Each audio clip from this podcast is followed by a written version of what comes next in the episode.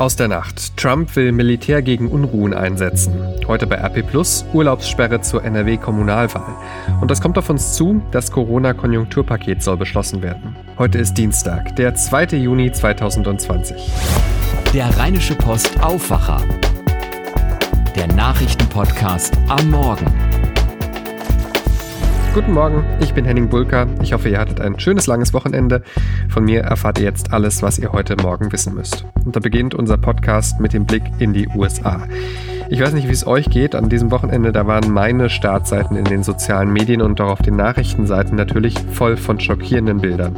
Heftige Zusammenstöße zwischen Demonstranten und der Polizei in den USA, teils brutale, völlig unverhältnismäßig scheinende Übergriffe von Beamten mit Tränengas und Gummigeschossen, sinnlose Plünderungen und Zerstörung durch Demonstranten. Landesweit gelten nächtliche Ausgangssperren in den USA. Es gibt aber auch positive Bilder, Polizisten, die Seite an Seite mit Demonstranten stehen und beeindruckenden stillen Protest riesiger Menschenmengen in Erinnerung an den gewaltsamen Tod des schwarzen George Floyd bei einem brutalen Polizeieinsatz und an alle, die schon Opfer von rassistischer Polizeigewalt in den USA wurden. Was wir hier versuchen, ist für die Grundrechte der Menschheit einzustehen. und wir versuchen das auf friedliche Weise. Wir können einfach nicht so weitermachen. Ich will durch eine weiße Nachbarschaft gehen können und mich sicher fühlen. Ich will nicht jedes Mal, wenn ich ein Polizeiauto hinter mir sehe, Angst kriegen. Ich will einfach nur fähig sein, mich frei zu fühlen und nicht über jeden Schritt nachzudenken, weil letztendlich ist Schwarzsein allein ein Verbrechen. Letztendlich kann als Schwarzer geboren zu sein. ein Todesurteil bedeuten und ich verstehe nicht, warum. Wir sind doch alles Menschen. Es macht mich krank. Die USA brennen. Und was macht der US-Präsident? Das Weiße Haus blieb zeitweise dunkel. Trump suchte Schutz in seinem Bunker, nachdem die Proteste auch den Vorgarten des Regierungssitzes erreicht hatten.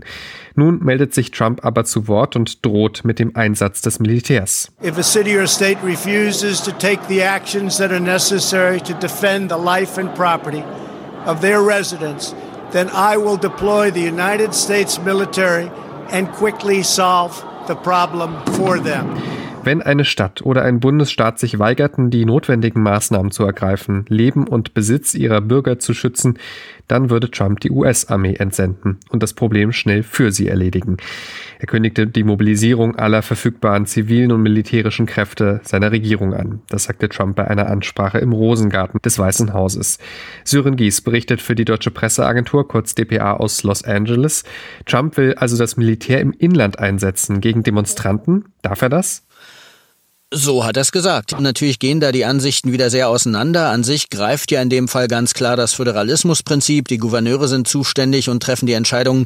Aber was machen die, wenn Trump in ihren Staaten die Army mobilisiert? Theoretisch könnten sich dann da eventuell die jeweilige Nationalgarde und die US Army gegenüberstehen. Man kann nur hoffen, dass es erstmal nicht so schnell dazu kommt. Wie sieht es denn eigentlich bei dir konkret aus? In LA hat es ja auch ganz gut gekracht. Der Großraum LA ist ja gigantisch. Ich lebe in einem 25.000 Einwohner-Kaff, etwa 35 Kilometer von der eigentlichen Stadt LA. Kein Brennpunkt, sondern surreal ruhig. Keine Nationalgardisten mit Sturmgewehr auf der Straße wie im 20 Minuten entfernten Long Beach. Aber ich bin beunruhigt, weil manche hier sich einbringen wollen. Leider genau die ohne jedes Verständnis für Minderheiten, aber mit jeder Menge Meinungen, Patriotismus und scharfen Waffen. Ich lebe genau neben einem Grundstück voller Trumpisten, die voll und ganz hinter ihrem Präsidenten stehen und die nur darauf warten, dass er sie zu den Waffen ruft. Und äh, aus über die Hecke gewehten Gesprächsfetzen weiß ich leider, dass sie sich darauf aktiv vorbereitet haben. Danke für diese Eindrücke aus den USA. Sören Gies, wir beobachten alles, was in den USA passiert, natürlich weiter für euch auf RP Online. Damit der Blick zurück hierher nach Deutschland. Das schöne Wetter hat viele Menschen in Deutschland über Pfingsten ins Freie oder zu einem Kurzurlaub gelockt und nicht immer wurden dabei die Auflagen während der Corona-Pandemie eingehalten. Dirk Zeitler berichtet für die dpa. Wie fällt denn die Pfingstbilanz aus? War viel los? Da gibt es ein Nord-Süd-Gefälle. Viele Touristen reisten zum Pfingstwochenende an die deutschen Küsten und da konnte es dann an den Stränden oder auf den Strandpromenaden schon mal richtig eng werden. Auf der Nordseeinsel Sylt zum Beispiel gab es hier und da Corona-Einsätze. Es waren einfach zu viele Menschen, sagt die Bürgermeisterin von Kampen, Stefanie Böhm.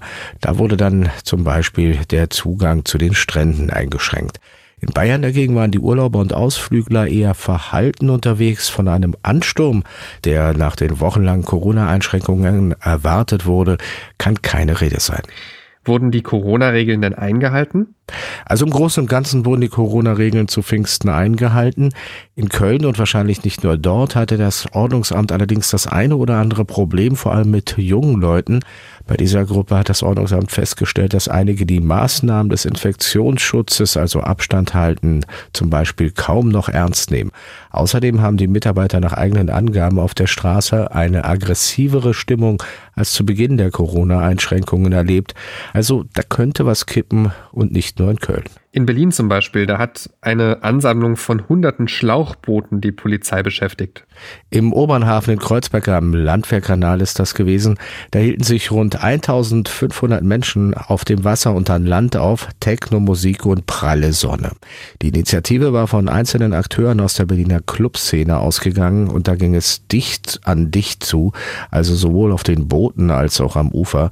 Da hat dann die Polizei mit dem Veranstalter gesprochen und der hat die Versammlung beendet findet.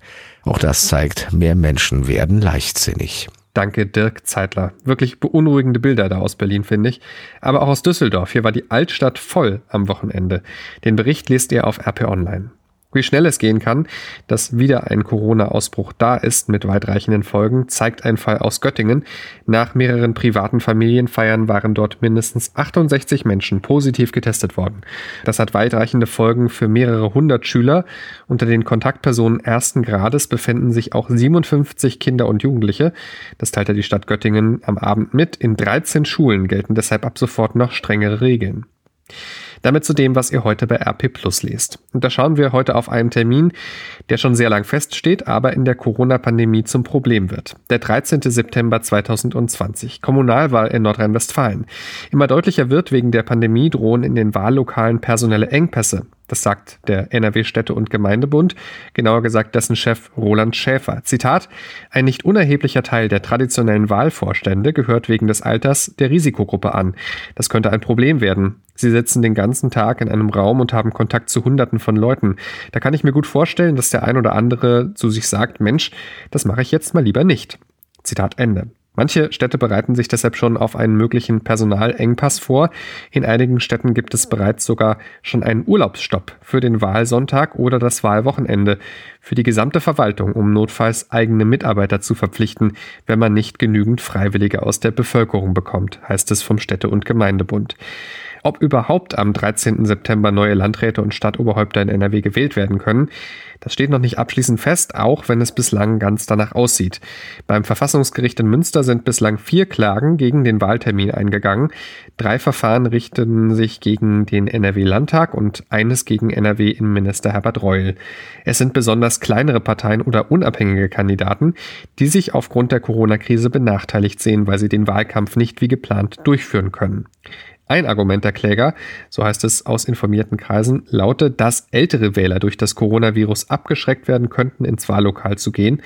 Als weiterer Grund könnte herangeführt werden, dass einige Parteien ihre Kandidaten schon vorher benannt haben und damit deutlich früher in den Wahlkampf einsteigen konnten. Das könnte als eine Verzerrung der Wahlchancen und Ungleichheit der Wahl betrachtet werden, sowie als Verstoß gegen Verfassungsgrundsätze.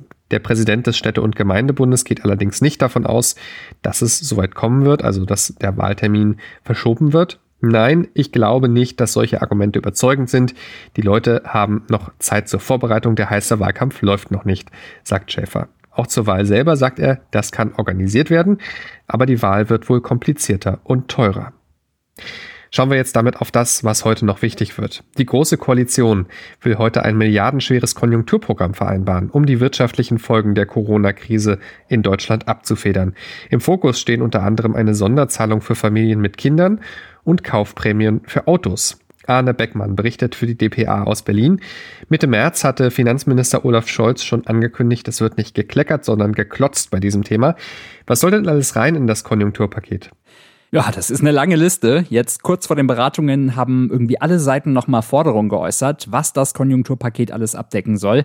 Und da wurde ja auch schon viel gestritten. Mehrfach genannt wurde unter anderem ein Familienbonus. Die SPD will zum Beispiel, dass Eltern für jedes Kind einmalig 300 Euro bekommen. Und auch in der Union gibt es neben einigen Vorbehalten teilweise auch Zustimmung, dass das ja eine ganz gute Idee wäre. Entlastungen soll es unter anderem auch beim Strom geben. Strom kostet in Deutschland ganz schön viel im Vergleich zu anderen europäischen Ländern. Mehrere Verbände, aber auch Politiker schlagen deshalb vor, zum Beispiel die Stromsteuer einzudampfen. Ja, und das sind nur zwei von zahlreichen weiteren Ideen, die heute diskutiert werden. Das sind einige Entlastungen für Privatleute. Auch für die Wirtschaft soll was rein ins Konjunkturpaket. Was zum Beispiel? Ja, auch da ist die Liste wieder lang. Oft gehört habe ich vor den heutigen Beratungen das Thema Autos mal wieder. Die Nachfrage ist da in Corona-Zeiten völlig in den Keller geschossen und jetzt sollen Prämien her. Doch wie könnten die aussehen und ist es überhaupt sinnvoll, gezielt einzelne Branchen zu fördern? Auch da gehen die Meinungen noch sehr weit auseinander. Mal schauen, welcher gemeinsame Nenner da heute gefunden wird. Und im Gespräch ist eine Mobilitätsprämie. Da würde dann nicht nur das Auto reinfallen, davon könnten auch diejenigen profitieren, die zum Beispiel ein neues Fahrrad kaufen wollen oder auch zum Beispiel eine Bahncard. Kaufprämien, Steuersenkungen, Einmalzahlungen für Familien. Das klingt nach einem teuren Wunschzettel. Ja, und natürlich gibt es auch da wieder verschiedene Ansichten bei der Frage, was darf es am Ende kosten? Schon jetzt hat ja die Corona-Pandemie ordentlich Schulden verursacht. 156 Milliarden Euro haben sich da angehäuft beim Bund. CSU-Chef Söder will deshalb zum Beispiel den Deckel drauf machen. Der sagt, 100 Milliarden Euro Schulden soll noch drin sein, dann ist aber wirklich mal Schluss, sagt er. Die SPD sieht das ganz anders. Die hält überhaupt nichts von einer solchen Obergrenze. Also auch hier gibt es heute viel Gesprächsbedarf, weil die Meinungen da sehr weit auseinandergehen. Dann schauen wir mal, was bei den Beratungen heute rauskommt. Um 14 Uhr soll es losgehen im Kanzleramt. Arne Beckmann, Dankeschön. Frankreich wurde von der Pandemie deutlich härter getroffen als Deutschland. Heute ist dort aber ein Tag der Lockerung. Restaurants und Cafés machen in Frankreich wieder auf, wenn auch im Pariser Großraum erstmal nur auf Außenterrassen. Es fällt auch die bisherige Regelung weg, wonach Reisen mit mehr als 100 Kilometer Entfernung zum Wohnort nur mit triftigem Grund möglich sind. Theater sollen fast im ganzen Land wieder öffnen, auch Strände werden wieder zugänglich gemacht. Damit hierher nach NRW. Heute Nachmittag ist Bundeslandwirtschaftsministerin Julia Klöckner zu Gast hier in der Region, und zwar in Willig. Dort trifft sie sich mit dem Kreisbauernverband Viersen. Es soll um aktuelle agrarpolitische Themen gehen, um die Düngeverordnung und die Corona-Maßnahmen. Heute ist ein wichtiger, trauriger Jahrestag. Heute vor einem Jahr wurde der Kasseler Regierungspräsident Walter Lübcke erschossen, mutmaßlich aus rechtsextremistischen Motiven. Eine offizielle Gedenkveranstaltung ist wegen der Pandemie in Hessen aber nicht geplant. Allerdings haben zwei Initiativen zu Aktionen aufgerufen. Die Staatskanzlei in Wiesbaden kündigte eine nicht öffentliche Kranzniederlegung an. Lübcke war am 2. Juni 2019 nachts auf seiner Terrasse im Landkreis Kassel erschossen worden. Wegen des Mordes angeklagt ist der 46-jährige Stefan E. Er soll Lübcke getötet haben, weil dieser sich für die Aufnahme von Flüchtlingen einsetzte. Die Europäische Union und Großbritannien beginnen heute die vierte Verhandlungsrunde über ein Handels- und Partnerschaftsabkommen nach dem Brexit. Unterhändler beraten die ganze Woche per Videokonferenz. Diese Runde gilt als besonders wichtig, weil noch im Juni das wichtige Thema Fischereirechte geklärt und dann eine Zwischenbilanz der Gespräche gezogen werden soll. Bisher kam man allerdings kaum voran. Damit noch zum Sport in Düsseldorf. Da stehen sechs Spiele an an diesem Dienstag beim Programm des Tischtennisturniers Düsseldorf Masters, darunter das Finale. Bereits im Viertelfinale stehen Rekordeuropameister Timo Boll und der ehemalige Weltranglisten Erste Dimitri Ovtcharov. Schauen wir jetzt noch aufs Wetter in NRW.